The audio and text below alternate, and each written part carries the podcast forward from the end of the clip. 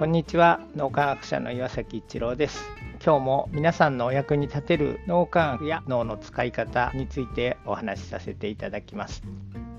世の中大変なこと辛いことが非常にありますよね、まあ、むしろそういうことのが多いのかもしれません、まあ、自分の今までの経験の中で本当に辛かったこと苦しかったことっていうものにもポジティブな側面ってあるんだと思うんですよね。で、まあ、こんなこと言うときれい事だって思ってしまう人も少なくないかもしれませんし今でこそこんなこと言ってますけどそんな苦しいことは苦しいだけだっていうふうにずっと思ってたのでただ自分のの経験を少しでも皆さんにお伝えしてお役に立てればとそんな気持ちでお伝えさせていただきます。とうちの父が家庭内暴力で出刃包丁を振り回してた、まあ、そのおかげでと言っていいのか分かんないですけど僕自身、えー、無口口下手で人が怖い対人恐怖の人で人とうまく関われない。44歳まで恋愛経験もなくてというようなそんなお話を以前にもさせていただいたと思うんですがポジティブな側面に目を向向けるとどんなことが起こるのかっていうのを自分自身経験したのでそれをちょっとお話しさせていただきます。父がとんでもない人だったがためにですね僕はあんまりこう人と関わるのが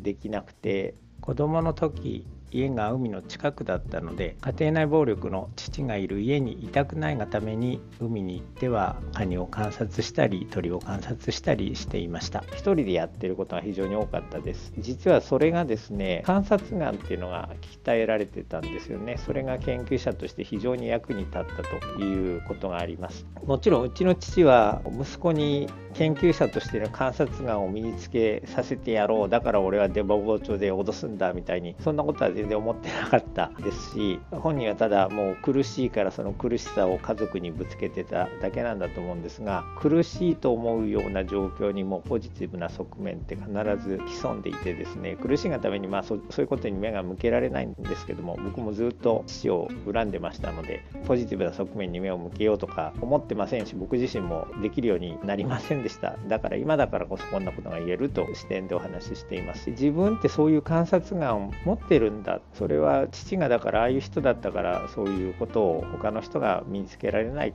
ようなことを身につけられたんだっていうところに意識が向けられるようになったらですね自分のその才能と言っていいのか分かんないですけどそういう能力っていうのをもっと活用できるようになってきたんですよね。さらにこう大きな視点でその役に立てる、まあ、それが例えば仕事だったりいろいろな社会との関わりになるわけですけども自分でも気が付いてなかったようなそういう才能能力がより活かせるようになってきました。そしてさらに大きな視点でものが見ることができるようになったのでまあいろいろ苦しいことを皆さん抱えられてあの大変な思いされてる方たくさんおられると思います。で今すぐにはできないかもしれませんけどそういう視点が持てるようになると世界がもっと違って見えるし自分でも気が付いてなかったような素晴らしい才能皆さんきっとお持ちなはずなのでそれが見えてくるそれをもっともっと世の中のためにそして自分のためにも生かすことができるということが起こるんだっていうことを心の片隅に置いておいて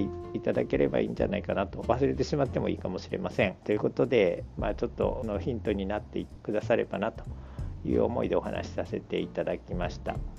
今日もありがとうございました。この3分脳みき気に入られた方はメルマガでも脳みやきのことを発信していますので脳みやきメルマガ検索してみてください。そちらからも脳みやきあるいは最新の脳科学のことを学んでいただくことができます。皆さんのお役に立てると嬉しく思います。今日も素晴らしい一日をお過ごしください。脳科学者の岩崎一郎でした。ありがとうございました。